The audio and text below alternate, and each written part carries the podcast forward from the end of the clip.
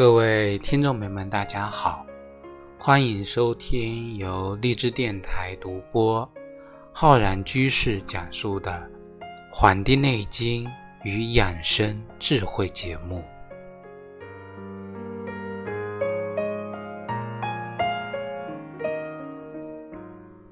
那么，我们今天呢，要跟各位听众朋友分享的是我们节气养生的知识。那么我们终于啊，在我们今年的八月七号，迎来了我们秋天的第一个节气，正式的呢进入了我们立秋节气。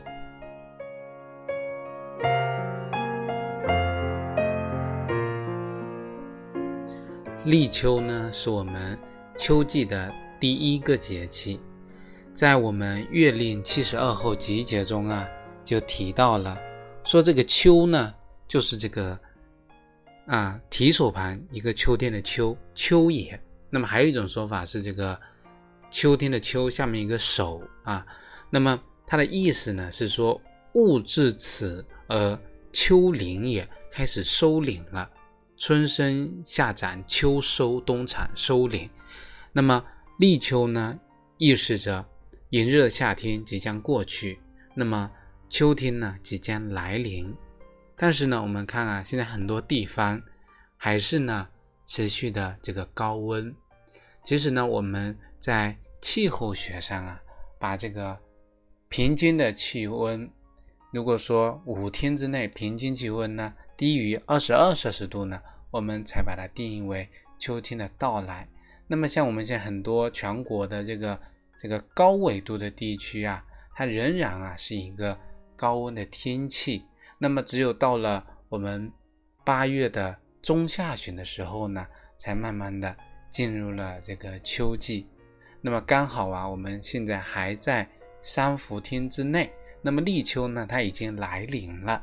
那么再过立秋之后的这么十几天，那么三伏呢，也将退出今天的这个今年的这个舞台了。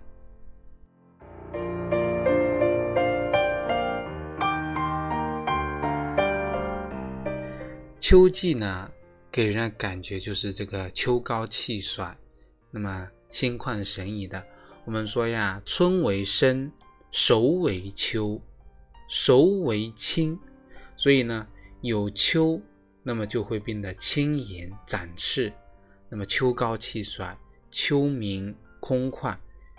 那么我们在秋季立秋的三候中，一候呢叫凉风至。二候呢叫白露生，三候呢叫寒蝉鸣，这三个物候啊，分别代表了立秋过后五天、十五天啊，五天、十天、十五天的一个变化情况。初初后呢，凉风至，立秋之后，风力还有这个昼夜温差加大，去暑转凉啊，那么早晚的人们呢？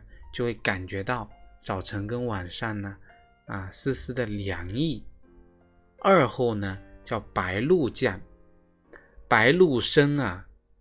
由于白天日照变得很强烈，那么昼夜温差又大，所以说很多室外、清晨室外的一些植物呢，它就很容易啊凝结成这个露珠。三后呢叫寒蝉鸣。啊，秋凉了之后啊，蝉呢也开始发生困难，因为他们知道啊，他们的生命啊即将到了尽头，所以呢，声音啊也变得非常凄切，啊，这也是我们人的情感啊跟蝉的情感呢结合在一起，寒蝉凄切，有这样的一个古诗。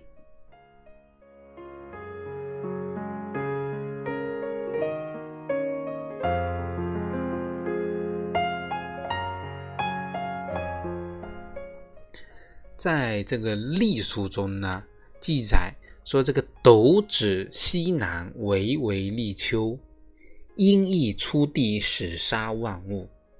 我们古人啊，对隶书是历来尊崇的。按照秋训所示呢，谷物熟，所以说立秋它只是一个暑去凉来的一个过渡，那么也是河谷成熟的一个时期，各地的农作物啊生长旺盛，像这个玉米呢抽出雄，吐出丝，这个菱花呢结了名花呀结菱。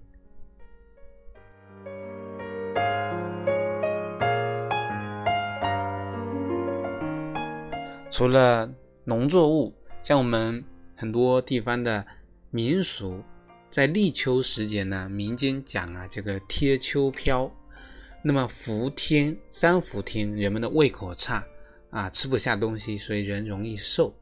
那么到了立秋转凉之后呢，啊，美物都生产出来了，都成熟了，那么这个时候人们呢也开始吃很多美食，那么首选的就是吃肉。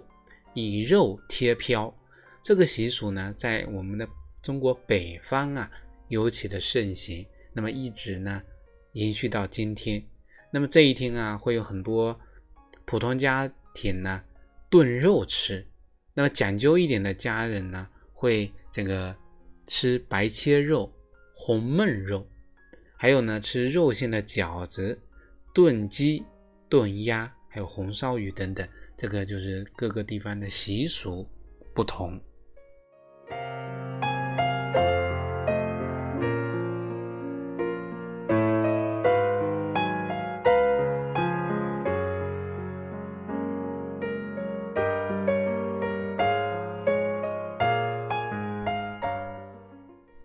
在我们的元运动二十四节气的立秋节气这一篇节中提到啊。说呢，这个立秋节气是一年中元运动的一个起点。我们以前把春天作为一年四季的起点，元运动呢又把秋天立秋作为一年元运动的起点。有时候我们之前啊，把这个冬天啊作为一年中这个起点。所以说，我们站的角度立场不同啊，一年四季都有可能是它开始的那个地方。那么立秋它开始的地方是什么呢？因为在立秋的这个时候，它距离地面不远的天空之上啊，这个压力初降，它降到了处暑节气，那么压力会增多，那么降到地面未入土，这个热气呢压入这个土内的热，地面的热经过金秋之降归入土。土内，这个时候正当中伏，伏者金之降气，将地面之热降伏而入于土内也。到了中伏之日呢，人行地面上，感觉热气由地面上蒸，特别浓厚，这便是暑气入地的一个前驱。中伏过了，就是我们的末伏、三伏天。三伏呢，在处暑前后。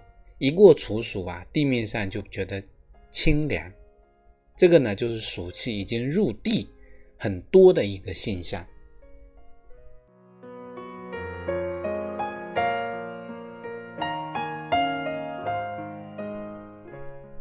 刚才呢是引用了我们这个元运动之二十四节气讲立秋节气的这么一段啊招摘抄，那么我们。对于立秋节气的养生，要做好这样的三个工作：一个呢，把握好这个夏季的末尾的阳气，做好护阳工作；那么迎接秋天收敛之气，做好领阳工作；以及呢，做好清暑利湿的工作。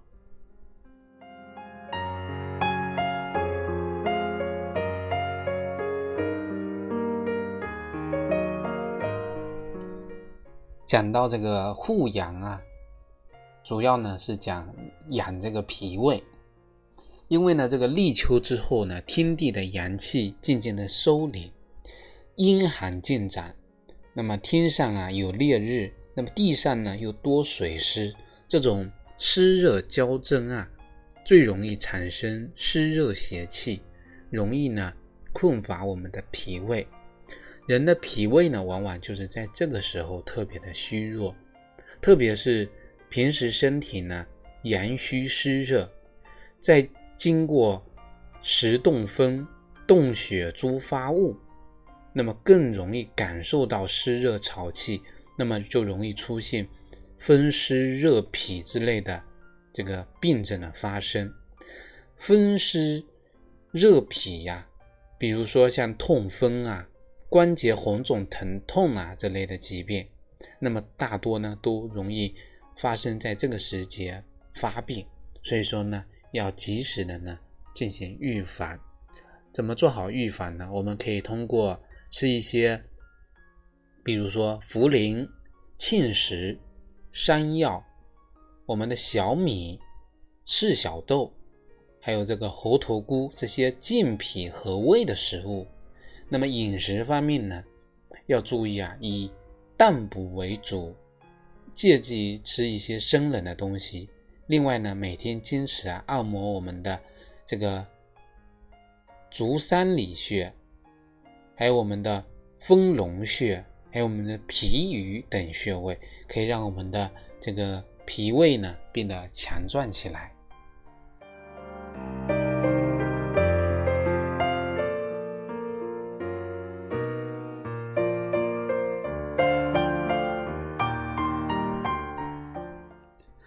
对于领阳啊，通过领阳呢，可以让我们的暑湿呢退散掉。那么湿呢，它不尽的通过去的这种方式。我们这里呢，来给大家分享我们这个彭子义先生啊，他的一个关于呢这个湿气的一个独到的见解。那么分享啊各个名家关于各种啊邪。并且它的一个生成转化的关系，那么能让我们呢有更多思考的空间。讲这个湿气，它不尽得呀，要通过去。对于湿和气呢，我们的名医彭子义先生他有这样的一个境界，说呢，这个火如果在这个土的上面啊，火在土的上面。那么就容易产生这个湿气。那这火在土上，不就是我们的夏天吗？火上面骄阳是火，土地，那么湿气呢蒸腾而上。那么等到火归为土下了，那么就化为气了，啊，就是我们的阳气啊归到土下面，那么它就气化了。那么大家想想，夏天相对潮湿。那么到了秋天，火归土下了，化成气了，天地之间自然变得干燥。秋天啊，自然变干燥。那么并未使用了任何的祛湿剂。那么到了秋天，那么火气那么归为土下，自然而然啊就不湿了。因此呢，我们人啊，如果能够顺应天地之间的变化，顺应立秋节气、天地气机的变化。做好领阳的工作，把阳气呀回收回我们自己的脾土，把阳气呀归为土内，那么就可以使这个暑湿呢自然而然的化解，这就起到了一个事半功倍的效果。那么这个呢是我们关于通过领阳来祛湿的一个啊方法的思路。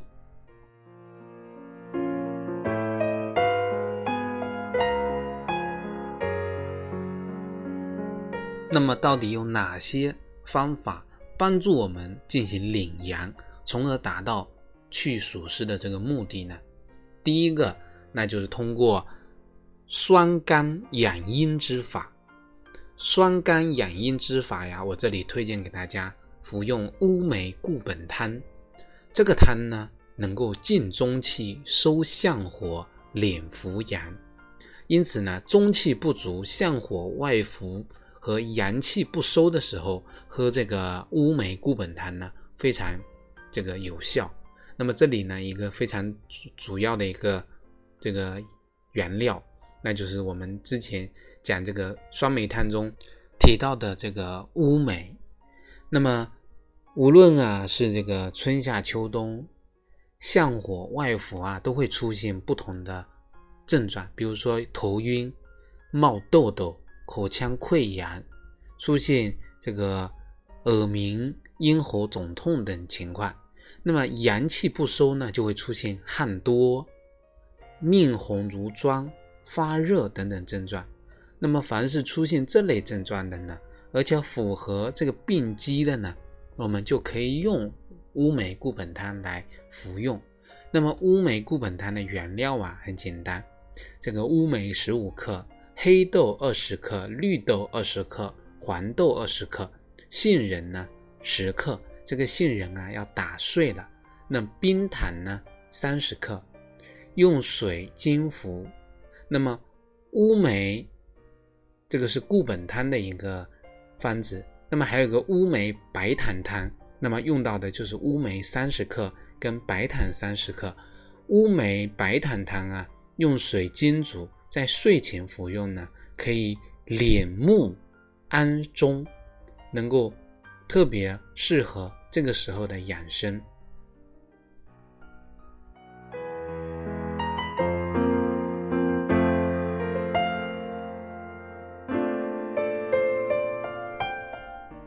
在这个我们饮食养生中啊，讲这个吃一些酸的东西能够养阴。那么秋天吃白食也是我们一个。中医五行学说中，五脏对应肺，对应白色的这么一个说法。所以说，秋季吃白色的食物呢，可以收到润肺的作用。我们可以吃白萝卜，白萝卜呢可清阳，有很好的理气下气的作用。那么我们如果用白萝卜皮呀贴敷我们两侧的太阳穴，可以起到呢缓解偏头痛的作用。这一招呢，就是非常好的。收敛扶阳、降相火的一个体现，因为很多人的偏头痛呢，大多是少阳相火所导致的。那么具体的方法就是啊，将这个新鲜的白萝卜呢洗干净，取下皮，那么切成酒杯口大小的一个片状，那么贴敷在我们两边的太阳穴的痛处，那么用这个胶布呢固定一下，那么每次呢贴二十分钟。那么次数啊，可以根据自己的疼痛情况呢来定。那么到了晚上呢，可以再吃一些白啊白萝卜，那么能够起到呢助阳气降凛的一个作用。那么一贴一吃，那么很好的收敛我们的扶阳。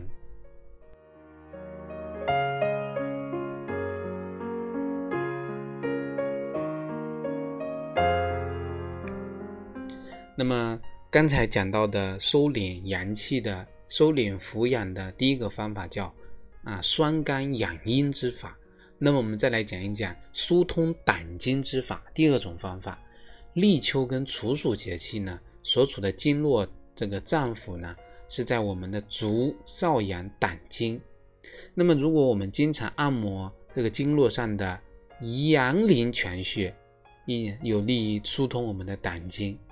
那么用我们的食指呢按住这个阳陵泉，像拨琴弦一样啊，因为这个地方呢有一根筋，我们反复的拨动几次呢，就有一种麻的感觉。一旦麻感到了脚面呢，这条胆经它就通了，那么效果呢是最好的。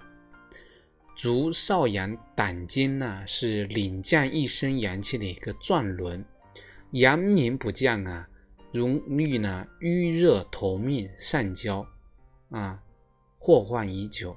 所以说阳陵泉对于领阳胆经降火呢非常有效。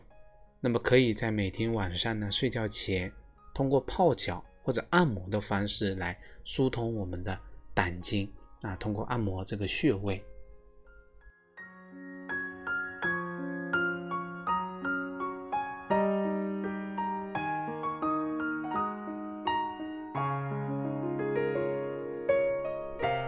那么我们再来讲讲第三个方法，那就是我们的清暑利湿法。在照顾到天地气机的变化，我们注意到护阳跟领阳的同时，还得明白呀，这个夏天的湿热暑湿之气呢，并未完全的消尽，而且呢，现在是一个非常旺盛的时期，所以呢，从防病的角度来讲，我们不得不直面暑湿。那么这里呢，还得用一些清暑利湿的方法。那么一个呢，帮助我们这个通过拍打背后的膀胱经、晒后背，或者呢通过膀胱经拔罐、适度的运动、出汗、早起梳头这些方式呢，来缓解暑湿之气。那么这几种方法呢，大家可以选择一种或者多种去训练，那么坚持一下。会有一个非常好的收获的。那么暑湿季前呢，我们可以吃一下薏米红豆粥。薏米性凉，味甘淡。《本草纲目》讲啊，说这个这个能够起到呢健脾益胃、补肺清热、祛风渗湿、养颜助容、轻身盈灵的作用。这是薏米。那我们的赤小豆呢，性平，味甘酸，能够利水湿、解毒排脓，这两者结合一起来啊，非常适合炎热的潮湿的时候呢来食用。那么煮粥食用呢，非常的巧妙。那么像对抗暑湿之邪呢，在这里呢，我们可以通过啊品茗，这里呢给大家推荐一款茶，是我们的。麦芽茶，麦芽茶里面不单单有麦芽，还加了藿香跟佩兰。藿香呢取十克，佩兰取十克，那么这个麦芽呢取草麦芽三十克，这三者呢混在一起，用水煎服代茶饮，每天喝上几杯啊，人会变得非常精神，那么肠胃功能呢也会变得非常的正常。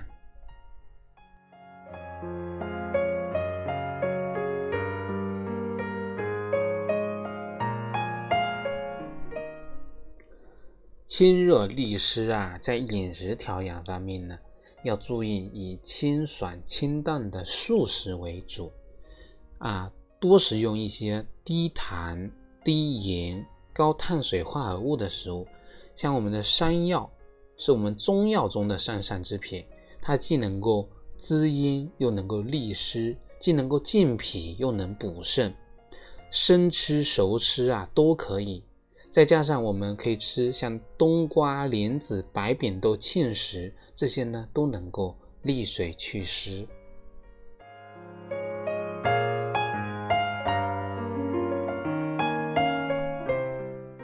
当然了，如果说在这个时候出现了外感的高热病，比如说出现嗓子干、湿热黄豆、啊鼻子出血等等这个情况呢，那么这个时候要建议及时的去就医。那么可按湿热温病来进行治疗。那么这里呢，可以推荐大家用像三仁汤、薏苡竹叶散、甘露消毒丹，以及呢我们的普济消毒饮这些方剂来进行治疗，效果呢，在这个时候治疗外感高热病呢都是非常不错的。